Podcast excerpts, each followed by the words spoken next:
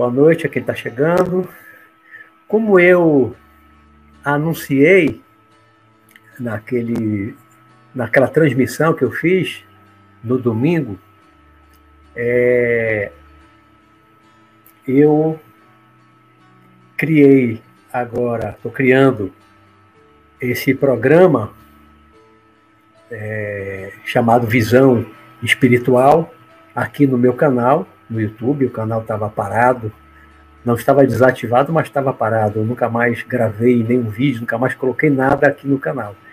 E eu resolvi criar esse, esse programa para falar de diversos temas é, espiritualistas, para falar do espiritualismo é, de um modo geral. É, é uma coisa que eu, ao mesmo tempo, estava sentindo falta e, tam, e também estava é, me sentindo, como eu falei naquele, na transmissão, eu tenho me sentido um, um pouco egoísta de ter parado de, de transmitir os conhecimentos, as experiências que eu venho tendo há mais de 40 anos. Boa noite a todos que estão chegando aí agora. Então, é, neste primeiro programa, neste primeiro dia de hoje, eu, como anunciei, eu vou fazer uma apresentação da minha pessoa, vou me apresentar a vocês. Eu sei que tem gente que já me conhece, algumas pessoas me conhecem bem, mas tem muita gente que não me conhece direito, me conhece superficialmente, não conhece muita coisa da minha vida, da minha trajetória, dos meus estudos, é, das minhas experiências no campo é, espiritual. Então eu resolvi fazer essa apresentação. Eu estava pensando aqui há pouco que eu nunca fiz isso, né? Eu nunca fiz uma palestra assim de uma hora ou quase uma hora falando de mim mesmo, me apresentando, porque ninguém nunca me convidou para faça uma palestra sobre você, falar da sua vida, se apresente. Nunca ninguém me chamou, eu também não tinha porquê, nem mesmo vídeo, eu nunca gravei um vídeo falando de mim. Tem um livro, Sanacão Mestre do Além, o primeiro volume, que ele é muito autobiográfico, só que ele só pega um período muito curto, que é 1971. Eu falo da, um pouquinho da minha infância, adolescência, pouca coisa, até 1978, e aí é, o livro se passa mais, num, é, o livro se passa mais num período de 1978, é, com o meu desenvolvimento né, na projeção astral naquela época, e aí mas fica limitado ao final de 78, início de 79. Então, é, ele, ele, apesar de ser autobiográfico, mas é um período de muito curto da minha vida. Aí para ali nos 20 anos. Né? Eu estou com 62, então tem uma longa trajetória de mais 42 anos, além daquele período retratado no primeiro volume do livro Sanakan, é, O Mestre no Além.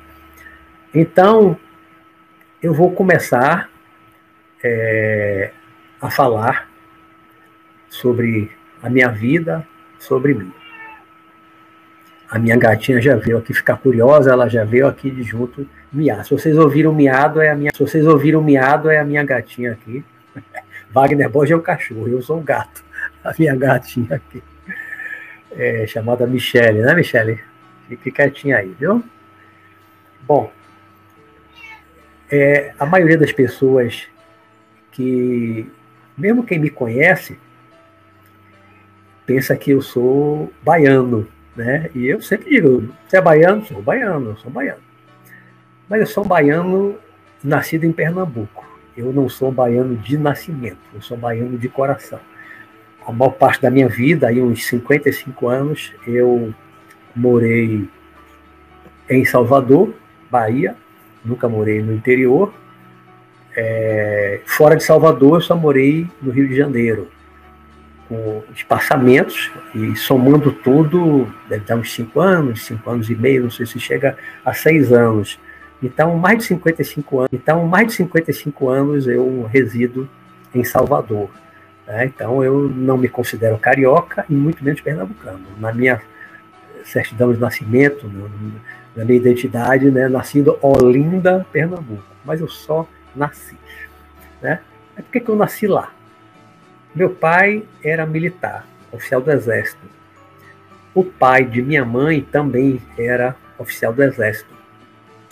E os dois serviram em Olinda num período simultâneo, né, concomitante, e os dois se conheceram lá, e aí meu pai conheceu minha mãe, se casaram, minha mãe tinha 16 anos, eles se casaram e os quatro primeiros filhos nasceram em Olinda. Né? Depois tiveram mais um no Rio de Janeiro e mais três aqui em Salvador. Então eu sou o quarto filho do casal, Durval e Inalda. Durval e Inalda. É, sou o quarto filho, o quarto pernambucano. Para nos pernambucanos, aí para em mim, sou o quarto. Saí de Olinda com um ano e meio, um ano e oito meses, menos de dois anos. Não morei nem dois anos, ou seja, não tenho lembrança absolutamente nenhuma do meu período curto ali na primeira infância em Olinda. Eu saí com menos de dois anos de idade.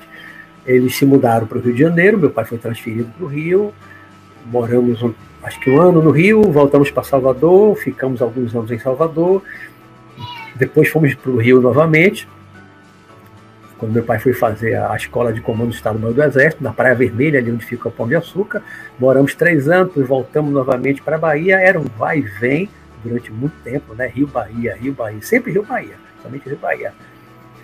E é, um, é, uma das coisas relevantes que eu considero assim na minha vida, porque na minha infância não teve nada normal, era brincadeira, né, muita aventura na rua, na praia, subir morro, não tem nada assim de relevante é, nesse período inicial da minha vida.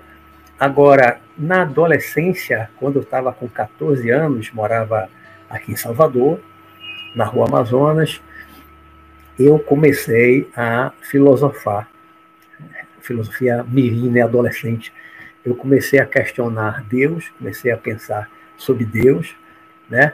Me perguntava por que, que tinha pessoas ricas, outras pobres, né, miseráveis, é, preto, branco, é, pessoas de diversas religiões, pessoas com corpo perfeito e outras que já nasciam com de, deficiências físicas, cegos, tudo, muito, né, aleijado né, aleijados. Então eu, nos meus 14 anos, eu ficava questionando isso e não encontrava resposta, né? Até uns 11 anos eu era obrigado a ir para a igreja católica, porque minha mãe era muito católica, e eu ia para a igreja, assistia a missa, sem gostar, não gostava, né? Nunca gostei, mas ia para a missa, e eu nunca encontrei na, na, na igreja católica uma explicação para essas coisas. Por que essas diferenças? Por que, que uns sofriam tanto, outros não? Por que, que uns morriam ali na infância, outros viviam 80, 90, 100 anos? Então, tantas diferenças e tanto sofrimento no mundo, eu me perguntava por quê, por quê, por quê, por que, que Deus. A, a resposta que eu ouvia era porque Deus quer. A única coisa que eu ouvia, a única explicação que eu ouvia é porque Deus quer. Né? E nesse por, porque Deus quer, isso não me satisfazia lá nos meus 14 anos. Né? Simplesmente, olha, você, uns moram nos países, uns moram nos países maravilhosos que não tem terremoto, não tem marimoto, não tem miséria, não tem fome, não tem guerra, não tem nada. Outros moram num país miserável, ainda tem um tsunami, ainda tem um terremoto, vive toda hora uma revolução, uma matança, né, limpeza étnica. Aí, por que isso? Então, eu questionava um pouquinho isso lá aos 14 anos, e como eu não encontrava uma resposta satisfatória para mim, eu simplesmente disse para mim mesmo, e eu acho que conversando com o meu irmão Jorge, na época, foi meu companheiro de filosofia durante muito tempo, na, na adolescência, né? e eu acabei chegando à seguinte conclusão: se Deus existe, Deus não é bom, Deus não é justo. Por conta dessas diferenças todas, né, como ninguém me explicava a razão das coisas, então eu virei ateu. Ateu. ateu por convicção, aos 14 anos eu me tornei ateu. Deus não existe. Né? Deus não existe. Aos 14 anos eu virei um ateu por convicção. E fui e segui. Né? Quando foi uns 17 anos, aqui em Salvador, é, um dia eu peguei a bicicleta com meu irmão Jorge, a gente já tinha mudado de uma casa que a gente tinha morado na Roma Amazonas, fomos morar no apartamento e aí pegando a bicicleta e fomos de noite para ir deixar a bicicleta nessa outra casa que a gente tinha morado para a gente ir encontrar com a turma para brincar e tal. E aí, quando a gente chegou lá, era uma casa da, da Polícia Militar, meu pai era comandante geral da Polícia Militar da Bahia, então essa casa ainda estava lá, fechada, só ficava um soldado que tomava conta quando a gente mudou para o apartamento. Moramos três anos nessa casa. E aí, quando a gente chegou lá, começou a conversar com o soldado, chegou um, amigo chegou um, amigo dele e de repente desabou um temporal, caiu um temporal absurdo e a gente aí não pôde sair. A gente não pôde ir na casa, na casa não, na, na, na pracinha lá da Roma Amazonas para encontrar os nossos amigos, a nossa turma. Então tivemos que ficar dentro de casa, ou dentro de casa, é, é, é, numa área embaixo da casa, né? No jardim, na, na parte coberta da casa embaixo, conversando com o soldado e com esse outro rapaz, eu e meu irmão Jorge. E aí esse cara era, na época, ele dizia que era crente. Naquele tempo não tinha evangélico, como os várias, né, várias igrejas evangélicas. Naquele tempo ou era católico ou era quem tinha uma religião do cristianismo. Né? Ou era católico ou era crente, chamava de crente. Né? Então, protestante, que era o, que a gente conhecia mais na época, chamava de crente. Então, todo, ou era católico ou era crente. E esse rapaz era um crente. Né? E, né, e ele fazia uma pregação assim impressionante, uma pregação impressionante falando de Deus. Ele parecia, ele citava a Bíblia de trás para frente, de frente para trás, né, decorada assim. Era uma, parecia que tinha uma hora que a sensação que a gente tinha, e depois eu comentei com meu irmão, parecia que não era ele, parecia que ele estava, para usar um linguajar espírita hoje incorporado, né? Não era ele, parecia que era um, um espírito que estava ali incorporado nele, né? outras pessoas de outras correntes podem dizer é o Espírito Santo, né? que estava atuando sobre ele. Eu sei que ele fez uma pregação impressionante e essa pregação teve um papel de me fazer deixar de ser ateu. Então, eu era ateu, virei ateu com 14 anos. Quando cheguei aos 17 anos, eu deixei, eu deixei é, de ser ateu. Aos 17 anos, eu voltei a acreditar em Deus e essa pregação desse rapaz, ele me fez voltar a acreditar em Deus. Né? E aí, eu estudava no colégio militar, estudei dos, dos 12 aos 18 anos no colégio militar, comecei no Rio, depois vim para a Bahia. E aí, no colégio militar, eu passei, após é, eu vi essa, essa pregação desse rapaz, eu passei no, no, naquele intervalo chamado recreio, né, no intervalo do, do, lanche, eu ia para a biblioteca do colégio, em vez de brincar com, com meus colegas, eu ia para a biblioteca e comecei a pesquisar sobre Deus, e comecei a pegar livros sobre teo, teologia, e comecei a ler São Tomás de Aquino, Santo Agostinho, né? as características de Deus, aquelas coisas todas, né? Deus é, é imaterial, é invisível, é visível, é onisciente, onipresente, e todas essas características né, é, de Deus dentro daquela visão católica, cristã, católica, né, daqueles teólogos medievais, Santo Agostinho e Santo Tomás de Aquino. E isso começou a abrir a minha cabeça, isso ali com 17 anos. Quando foi com 17 anos, pouco tempo depois, a gente ia para uma fazenda, meu pai tinha uma, uma, fazendinha, um pedacinho de terra que herdou do pai, no interior, e sempre a gente ia nas férias é, do final de ano, né? Passava pelo menos 15 dias na fazenda. Aí nós fomos para a fazenda. Mas antes de ir para a fazenda, eu fui com, com um irmão meu numa livraria uma pequena livraria que tinha aqui na Pituba, no bairro que eu morava, moro hoje mesmo bairro, perto, inclusive, do local, E é, meu irmão encontrou, meu irmão encontrou, um outro irmão meu, Durval, encontrou um livro e disse: Olha, Beto, Beto é meu apelido, olha, Beto, olha o que eu achei. Aí, quando, ele, quando eu peguei, que eu olhei o livro dos médiuns, Allan Kardec. Aí eu peguei, olhei, olhei o fundo sobre os temas, puxa, é exatamente isso que eu estava querendo. Exatamente isso que eu estava querendo. Aí comprei o livrão, mais de 400 páginas, e levei para a fazenda. Levei 15 dias devorando o livro dos médios Allan Kardec, aos 18 anos, 19, janeiro de 1977. Tem um bocado de tempo, né? Mais de 40 anos. E durante a leitura desse livro, me aconteceu uma, uma, experiência fantástica, que eu não vou relatar toda aqui. Tem um vídeo aqui no meu canal. Mais para frente eu vou relatar em outros programas, é, em outros momentos, porque eu me demoraria muito dentro dessa minha apresentação. Mas eu tive uma experiência de, eu tive uma experiência de saída do corpo. Consciente, mas não provocada, não intencional. E eu não tinha a menor noção do que era projeção astral, nem desdobramento é, nessa época. E eu estava lendo ainda o livro dos médios. E o livro dos médios não fala de desdobramento nem projeção astral.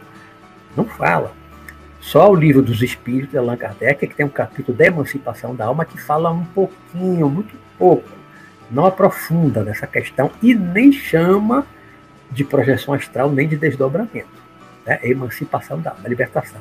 Aí tem a dupla vista, tem uma série de fenômenos que foi descrito lá né, na obra de Allan Kardec, que é o livro dos Espíritos. Mas eu só li o livro dos Espíritos depois, em fevereiro eu comprei né, e fui lendo. Então tive uma experiência fora do corpo que parecia um pesadelo, encarei como um pesadelo na época, mas depois que eu comecei a estudar projeção astral, eu fui ver que aquilo realmente foi uma experiência, aquilo realmente foi uma experiência é, fora do corpo, uma experiência terrível de, de, de um ataque espiritual, eu lutei com, com o espírito no meu quarto.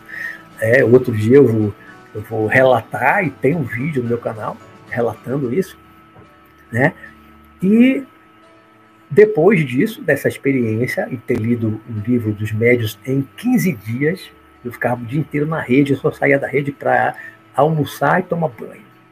Não, montava, não montei a cavalo nesses 15 dias pela primeira vez. Adorava montar cavalo, não montei cavalo. Né? Só fiquei lendo, lendo, lendo, apaixonado pelo livro dos médios. Achei um livro fantástico lá no meu 18 anos. Né? Começou a me responder algumas coisas, começou a dar uma noção de reencarnação, né? de algumas coisas.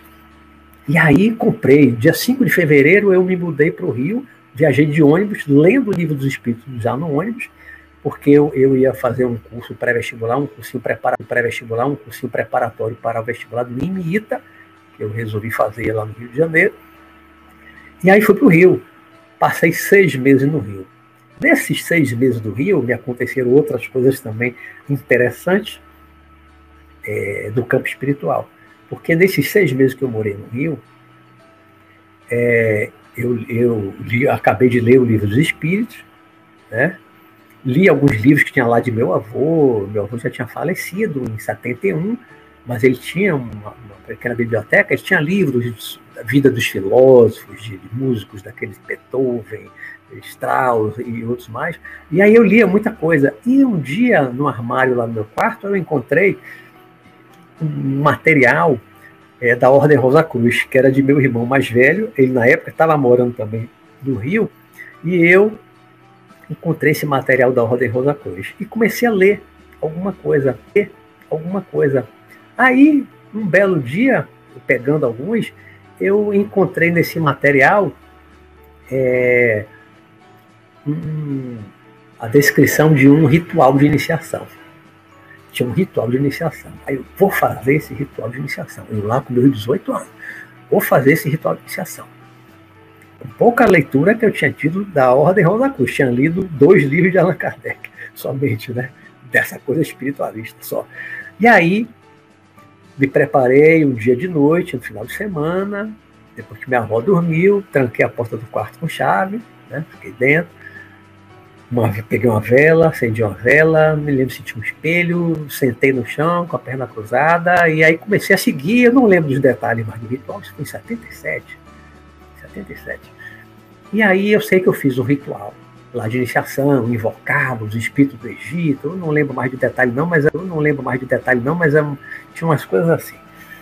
E coincidentemente, depois é, dessa iniciação, entre aspas, né, desse ritual que eu fiz de iniciação sozinho em casa, com base numa pouca leitura, superficial leitura ali do material da, da Ordem Rosa Cruz, né? Ele não tem culpa de nada disso, né? Eu é que enxerido peguei o material de meu irmão, comecei a ler né? e fui fazer uma iniciação. Mas depois dessa iniciação, o que aconteceu? Um dia eu deitado na cama, senti um telefone meu sapato assim, pum! Eu acordava rápido assim, levantava, não tinha ninguém no quarto, o quarto com a porta trancada. Outro dia, senti uma, bater na, na, no alto. Outro dia, dava uma cutucada assim, debaixo do braço, e eu sinto muita cócega. Deu uma cutucada assim, que eu dei um pulo na cama, corria, levantava, pulo na cama, corria, levantava, e olhar o quarto de minha avó, ela estava dormindo, eu ia no, lá no, no, quarto de meu irmão, ele não estava, não tinha dormido lá naquela noite, ou seja, não tinha ninguém. Né? Então comecei a ter esses fenômenos. Aí voltei para Salvador em agosto de 77. Chegando em Salvador, é, eu estava estudando, porque eu desisti de fazer o vestibular do INITA, resolvi estudar arquitetura. Então vou voltar para Salvador para fazer o vestibular na Universidade Federal da Bahia vou estudar arquitetura na Bahia. Então voltei para Salvador. Aí tava, um dia eu estava estudando, tinha uma mesa de mármore redonda, grande, lá no nosso apartamento, e tinha um copo, que eu estava bebendo água, um copo grande, pesado, em cima da mesa de mármore, e aí eu estava com a cabeça baixa estudando, ou era um apostilo, ou era um livro, aí de repente eu, eu vi, dentro do meu campo visual, o copo se deslocou. Ele veio assim, na mesa, em cima da mesa, ele se deslocou e veio para junto, foi e veio para junto de mim. Aí tomei aquele susto ali. Foi um fenômeno de efeito físico. Né? Já tinha tomado lá no Rio telefone, tapa, cutucada, e aí via aquele copo assim. E outro dia, eu estava, na época eu tava, eu tava, eu resolvi ficar no quarto da empregada para estudar com mais tranquilidade, minha mãe estava sem empregada. Um dia eu acordei de manhã cedo e tive também uma experiência de, de acordar e uma tela se filmou na minha frente, como se fosse uma telona de cinema e vendo um filme, as coisas acontecendo, mas sem som, só a imagem, né? Eu fechei o olho, abri, fechava e continuava vendo aquilo, também foi um fenômeno. Então eu ali, com 18 anos, eu comecei a ter essas experiências. E nesse período ali, ainda em 77, logo depois que eu cheguei no Rio, com, com 18 para 19, talvez já tinha feito 19, que eu fiz em setembro, eu conheci umas senhoras que, que iam lá em casa, que frequentavam o centro espírita. E aí eu, e aí eu já tinha curiosidade, né? Eu estava vivenciando desde o Rio alguns fenômenos. Eu tinha lido os dois livros de Allan Kardec, o livro dos médios e o livro dos espíritos, apesar de ser na ordem, né? O livro dos espíritos veio antes do livro dos médios, mas eu li primeiro dos médios. E aí eu curioso de conhecer um centro espírita, uma reunião e tal. Eu fui conhecer o centro espírita, fui, conheci essas senhoras, fui para o centro espírita e ali eu fui ficando, assistindo palestra, assistindo reunião mediúnica, e fui ficando, fui ficando. E fiquei frequentando o centro, na virada de 77 para 78. Em 78, eu já, já estava na faculdade de arquitetura, comecei a estudar arquitetura, né? Eu abandonei lá na metade do segundo semestre, em 1978 quando eu resolvi ir embora para a Índia, eu ia embora para a Índia, eu acabei não indo, mas quase fui. Larguei a faculdade, comecei a comprar material, comecei a comprar material, as coisas todas que eu ia embora para a Índia. Mas desisti a tempo fazer essa loucura. E aí, é, em 78, aí eu já tinha lido os outros livros de Allan Kardec todo, eu tinha lido vários livros psicografados, estava lendo aquela aquela série de psicografada por Chico Xavier, André Luiz, Nosso Lar, Os Mensageiros, li aqueles 13 livros, li todo. Estava lendo outros livros psicografados. Aí comecei a encontrar livros da Sociedade Teosófica, os Teosofistas, é, Helena Blavatsky com a, a Doutrina Secreta, é, é, Libiter, Arthur Power, né? aqueles livros clássicos todos. É, e aí comecei a encontrar livros sobre a filosofia yoga do Ramacharaka, tinha uma coleção de 10 livros, Hatha Yoga e outros mais. Aí fui lendo uma série de coisas. E com o Hatha Yoga do, do Ramacharaka, eu comecei é, a praticar é, a praticar a Hatha Yoga em casa. Depois eu li o Jana Yoga e comecei a fazer a, a meditação, comecei a fazer muita coisa de concentração, fui trabalhando o relaxamento, fui aprendendo é, a relaxar bastante, né?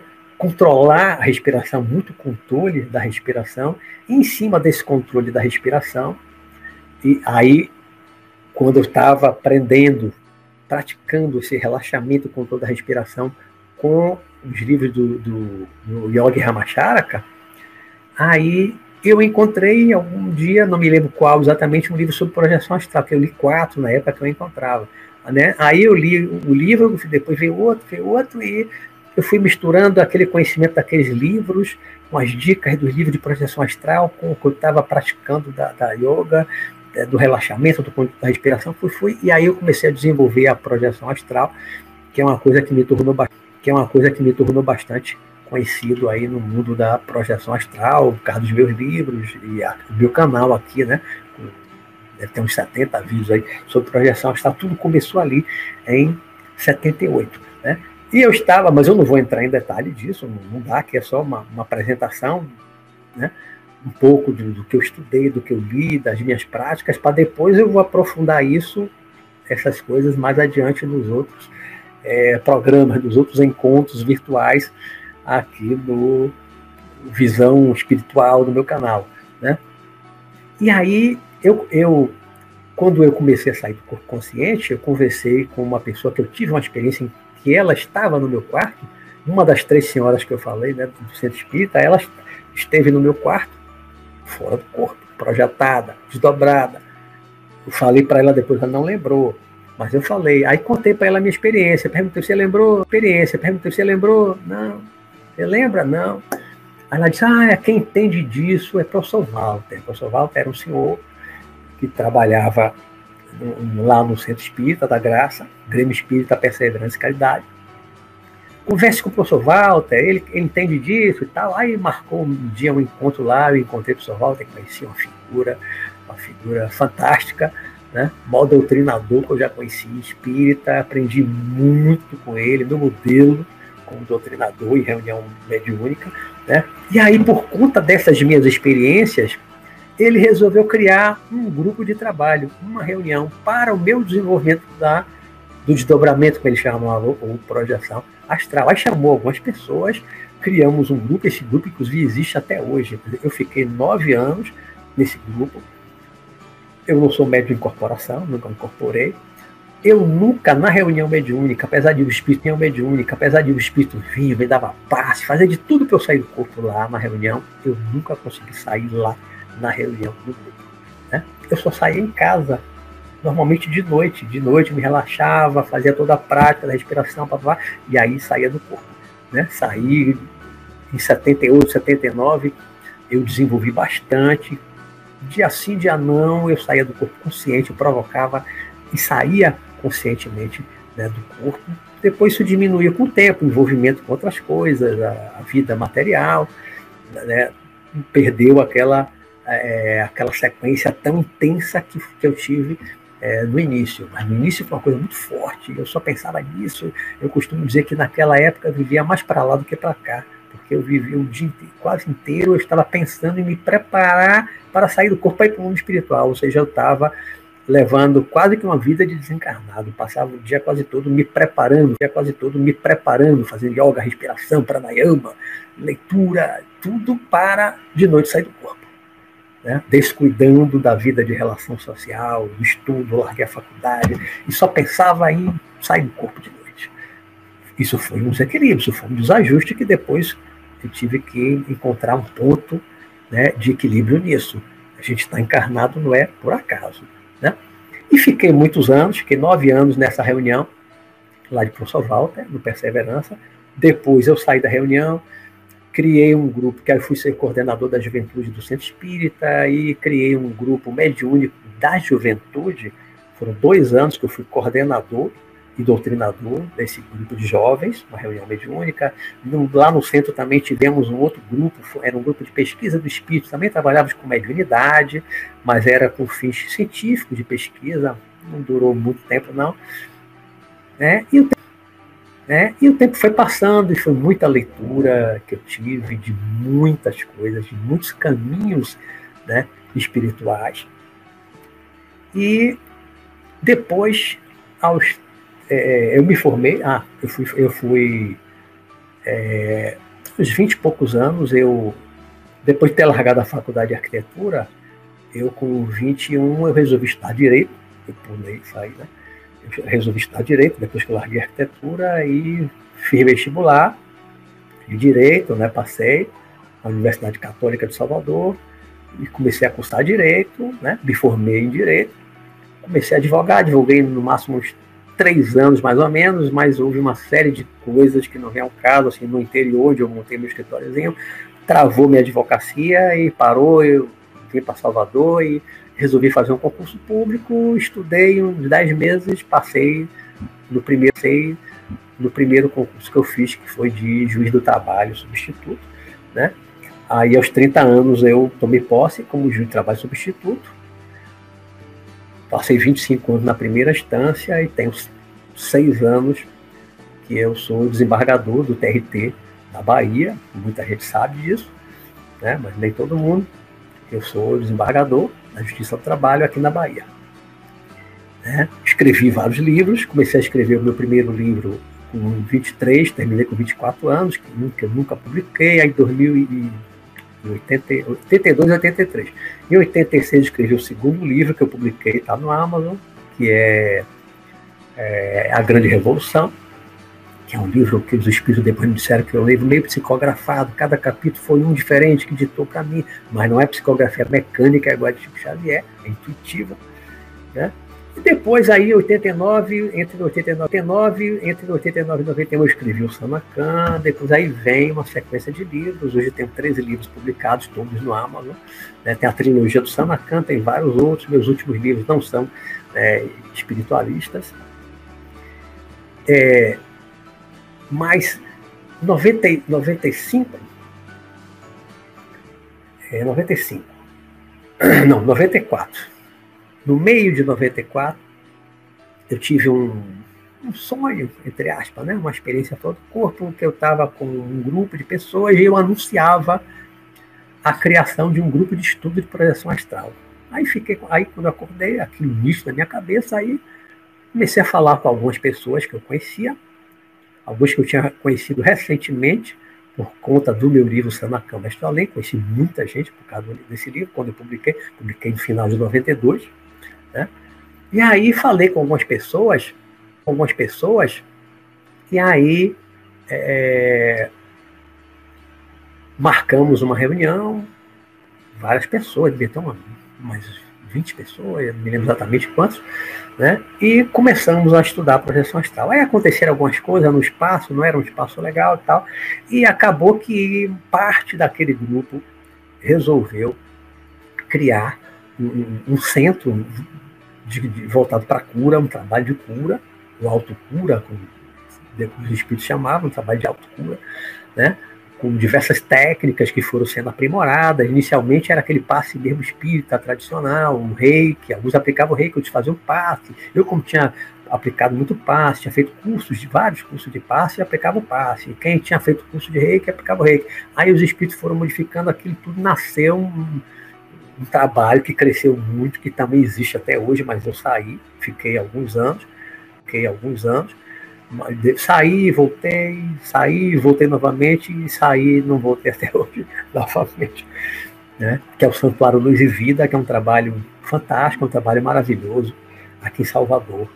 Né? Já beneficiou muita gente, um trabalho muito bonito. Então, eu, é, no santuário, eu trabalhava com passe, um passe modificado, apenas espíritos, né? Trabalhei um pouco numa outra parte lá de atendimento junto com os espíritos e trabalhava na mediúnica. Na mediúnica eu trabalhava como doutrinador. Então as coisas que eu tenho mais é, experiência prática são a projeção astral, porque eu tenho desde os 19 para 20 anos, não parei de ter, não tenho hoje na mesma intensidade que eu tinha quando era mais novo, né? mas continuo tendo experiências, tendo experiências fantásticas até hoje, muito menor frequência, mas continuo tendo experiências, encontros espirituais com amigos e parentes que já desencarnaram. Né? Vou muito espiritual, já fui contáveis vezes ao mundo espiritual, já vi muita coisa que eu relato nos três livros do Sanacan e no livro Mundo Espiritual de Onde Viemos e Para Onde Vamos, e também no Falando sobre Projeção Astral, que é um outro livro também que eu tenho. Outro, outra experiência que eu tive mais, porque também veio desde 77, tanto de assistir e depois eu me tornei doutrinador. Reunião mediúnica, né? contato com o espírito, conversar com o espírito, é, também é uma coisa também que eu tive muita experiência durante muitos anos. Eu conversei com o espírito. Tanto que o meu livro, Mundo Espiritual, de onde viemos e para onde vamos, é, ele foi escrito a partir de três fontes de, de três fontes de informação, como eu digo lá na, na introdução. Um, as minhas experiências pessoais, saída do corpo e ir ao mundo espiritual, centenas, milhares, talvez, de vezes, desde os 19, 20 anos. Né? Então, é uma fonte de informação, de conhecimento direto, experiência própria de mundo espiritual. Outro, de reunião mediúnica, de conversar com os espíritos e ouvir com os espíritos em vários grupos que eu participei, vários médios diferentes, e conversei com centenas e centenas de espíritos de tudo quanto é tipo. Né? Então, com isso também eu absorvi muita experiência de é, sobre o mundo espiritual. Como é o mundo espiritual? O que, que tem no mundo espiritual? Como as pessoas vivem no mundo espiritual?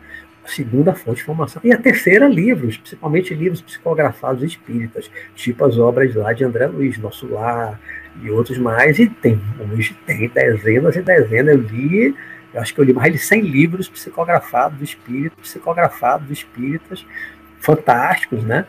Alguns mais recentes, mais atuais, mostrando alta tecnologia no mundo espiritual, coisas que eu já vi muito também nas minhas experiências é, fora do corpo.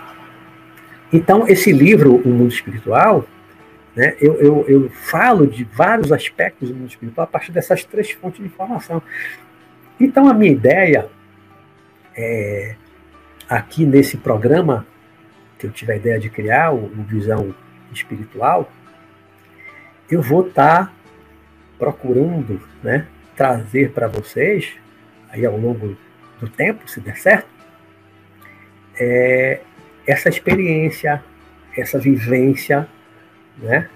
contato com os espíritos, a projeção astral, vários fenômenos que eu, que eu vivenciei no trabalho de cura, e toda a parte do conhecimento é, teórico, filosófico, doutrinário, doutrinário não no sentido de, de ter uma doutrina fechadinha, né? não vou aqui trazer nenhuma doutrina pronta, amarradinha, de nada, como eu coloquei, como eu coloquei no meu é, na minha transmissão para anunciar esse programa, eu, desde cedo, né, eu vi de tudo. Você vê que eu falei aqui que eu comecei lendo teologia, teologia da Igreja Católica, né? Depois eu fui ler filosofia yoga lá da Índia. Teosofia, diferente de teologia, teosofia, lá de Helena Blavatsky, de aquele pessoal todo de muitos livros, ainda tenho aqui em casa muitos livros da teosofia, é, aí veio o Espiritismo, li muitos livros espíritas, ou seja, ao mesmo tempo que eu estava lendo Allan Kardec, eu estava lendo outras coisas. Eu li as obras psicografadas lá do Espiritismo, mas eu também estava lendo livros da filosofia yoga, a filosofia da Índia, várias filosofias da Índia, budismo, de muito budismo. Né? Então, tudo misturado misturado, tudo misturado. Eu li muitas coisas, sempre tive a mente muito aberta, continuo com a mente muito aberta, né? sempre li de tudo, nunca tive preconceito com religião, com filosofia espiritualista nenhuma, né? sempre ouvi de tudo, fiz palestras, muitas eu comecei a fazer palestras aos 26 anos, foi quando eu comecei a perder minha, minha, minha como é que diz, minha timidez. Eu era muito tímido, na infância era muito tímido, na adolescência eu era muito tímido, né? Eu não conseguia namorar, não conseguia me declarar para uma menina que eu gostava na adolescência. Era muito tímido. E até os 21 anos eu era muito tímido. Muito tímido. Eu só fui a partir dos 21, minha timidez foi, foi, foi diminuindo, gradativamente foi diminuindo. Aos 26, eu fiz a minha primeira palestra para cinco jovens, num outro centro espírita que me convidaram, né, porque eu era coordenador, né, porque eu era coordenador da juventude do lado Perseverança, aí me chamaram para fazer uma palestra lá na juventude, tinha cinco jovens. Aí depois eu pensei, pô, a primeira pregação de Buda, segundo a tradição budista, foi para cinco às setas lá no, no parque lá de, de Benares, lá, né, no norte da Índia. Buda também fez a primeira palestra para cinco. Então, eu fiz a minha primeira palestra também para cinco jovens.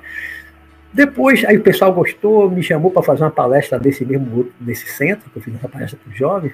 Fiz uma palestra, devia ter umas 20 a 30 pessoas, já foi uma coisa. 20 pessoas, caramba, eu tímido, bocado, mas muito tímido.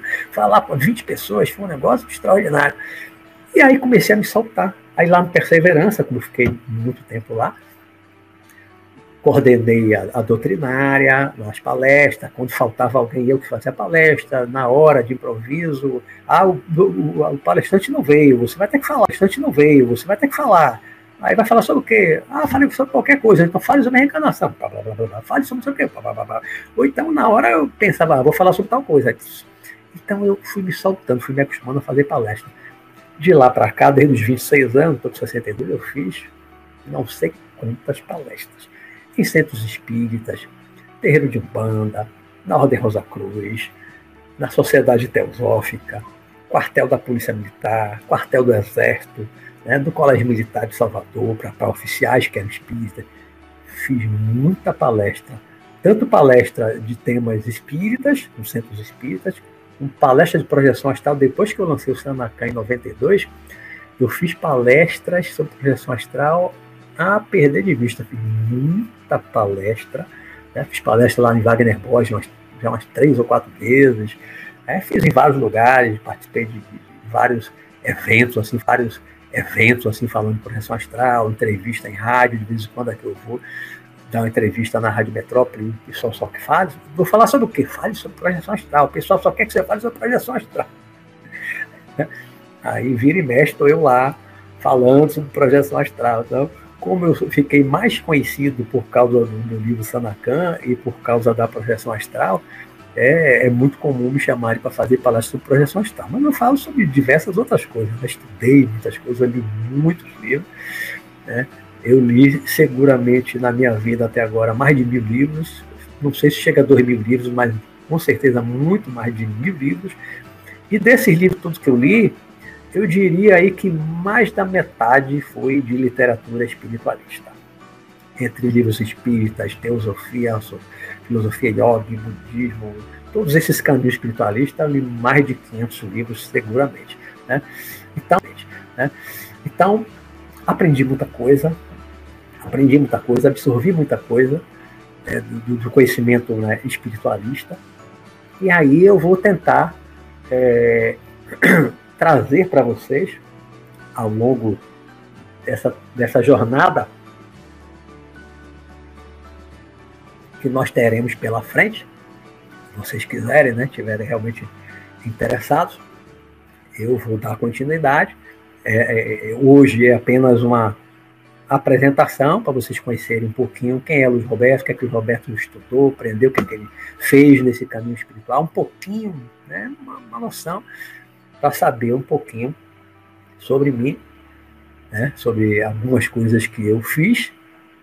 E aí eu vou é, falar sobre diversos temas. E eu é, estava pensando esses dias, pensando esses dias, né, e já anunciar, e talvez eu, eu, eu, eu adote essa prática sempre no final de um programa, de uma apresentação, é, eu já anunciar qual vai ser o tema que eu vou abordar no próximo. Né? Até para vocês terem uma semana para refletir, para pensar sobre o assunto, né? para quando eu falar que também já todo mundo já está aquecido, né? os neurônios aquecidos naquele tema. Eu acho que vai ficar legal. E aí eu pensei, como nós estamos. A minha gatinha está miando aqui, me chamando para botar comida.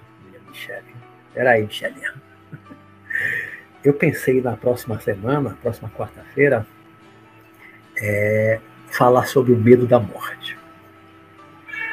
O medo da morte. Quem tem medo da morte? Né? Você tem medo da morte? Você tem medo da morte?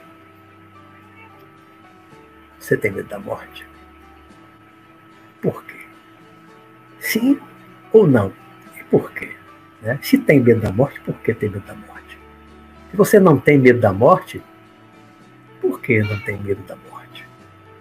Então, semana que vem, na próxima quarta-feira, eu vou é, abordar essa questão do medo da morte, que eu acho que é um tema é, que tem muito a ver com esse momento que nós estamos vivendo, e a gente não pode é, deixar de lado, esquecer essa pandemia aí, né, que não terminou, ninguém pensa que terminou, né, inclusive vários países da Europa já estão na segunda onda, como a gente está vendo aí nos telejornais, a segunda onda, Itália, Alemanha, Espanha, França, né, estão na segunda onda, aumentando muito, estão se fechando, aumentando muito, estão se fechando de novas coisas, né? estão na segunda onda. E nós, que começamos depois deles, nós estamos agora no início de uma descida, né? Pelo menos parece. alguns dias está começando a descer. Só que nós começamos depois da Europa. Nós começamos depois. Né? Nós não temos nenhuma garantia de que depois dessa descida e a gente relaxar, a gente vai voltar a subir, vai ter uma segunda onda que está acontecendo agora, né, na Europa. Aí alguém escreveu aí, eu vivo na Europa e está dramático. É, eu tenho uma amiga, Simona de Víncula, na Itália também fala, tenho outros, é, tenho amigo em Portugal, tenho um amigo no Canadá, é, tenho, uma, tenho uma amiga russa, moro em Moscou, tenho diversos amigos aí que, que estão realmente trazendo a, a informação da situação, né? Muita gente, muita gente está com medo, não sai de casa, tem gente que não sai de casa de jeito nenhum. Eu não sei que seja forçado, é quem trabalha e que o trabalho é externo tem que sair, tem que sair mesmo, né? Alguns não têm medo, tanto tem gente que vai para os paredões, para balada, para barzinhos sem máscara, aglomerar, esse não tem medo nenhum, né? Mas tem muita gente com medo. Mas também tem muita gente com medo. Medo de quê? Medo de pegar o vírus. Mas, mas o medo, na verdade, é o medo de quê? É o medo de morrer. É o medo da morte. Né? E vai ser exatamente esse tema que eu vou trazer, que eu vou abordar, que a gente vai aqui é, refletir sobre essa questão. O tema, o medo da morte. Quem tem medo da morte? E aí vocês vão pensar ao longo da semana, vocês ao longo da semana, vocês estão aí vivenciando também, como eu, a pandemia, seja em que país for, eu estou vendo aí gente dizendo que mora na Europa, outro em, em Manchester, é, tem pessoas aqui é, que moram em outros países, brasileiros que moram, moram em outros países, eu tenho vários amigos e leitores brasileiros, tenho seguidores brasileiros aqui no meu canal, que moram em diversos outros países, né? E todo mundo está é, tá enfrentando esse problema né, sério, grave, porque o vírus é mortal, né, não dá ainda para vacilar, para descuidar. Eu só saio de máscara, saio pouco, né, sempre de máscara, não vacilo. E aí, na semana que vem, nós vamos falar falar é, sobre o medo da morte. Alguém está falando de pergunta, mais cedo alguém tinha falado. Hoje eu não planejei um tempo para perguntas, porque hoje foi só apresentação sobre mim. Né? E já, o tempo já está chegando ao final. Eu não quero passar do horário, respeitar o horário. Eu sou muito disciplinado com essa questão, né? De começar às 20 e terminar 21. As pessoas têm é, suas programações, tem seus compromissos, quer ver uma novela, quer ver o jornal, tem outras coisas para fazer, ou ainda vai jantar depois. Então eu não quero passar do horário. Mas a partir da semana que vem, que a gente vai estar tratando de diversos temas, que eu vou trazendo experiências é, espirituais, projeção astral, de outras coisas mais que eu já tive, aí eu vou sempre abrir o tempo para perguntas. Aí eu vou estar respondendo as perguntas dentro das possibilidades, eu vou estar sempre respondendo as, as perguntas. Hoje eu não planejei isso porque eu até tinha medo de não conseguir falar, eu tentei encurtar o máximo falando um pouquinho da minha vida, das minhas experiências, corri, corri, corri, fazendo uma, uma síntese com medo de passar do horário e acabar o tempo. É difícil, né? Nunca fiz uma apresentação assim sobre mim, sobre a minha vida. É, é muita coisa, eu tenho 62 anos, já vivenciei muita coisa. Para você, em 50 minutos, você falar, é muita coisa para falar. Então, tentei encurtar o máximo, fazer uma síntese assim, o máximo, resumir o máximo, para poder deixar dentro do tempo, né? Fiquei dentro do tempo.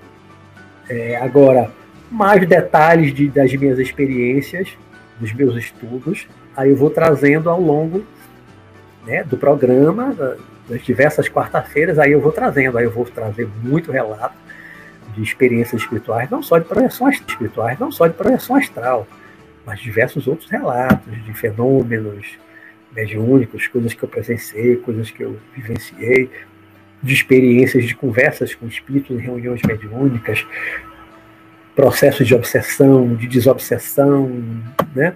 Muita experiência minha é, com a desobsessão, com a obsessão, com a desobsessão.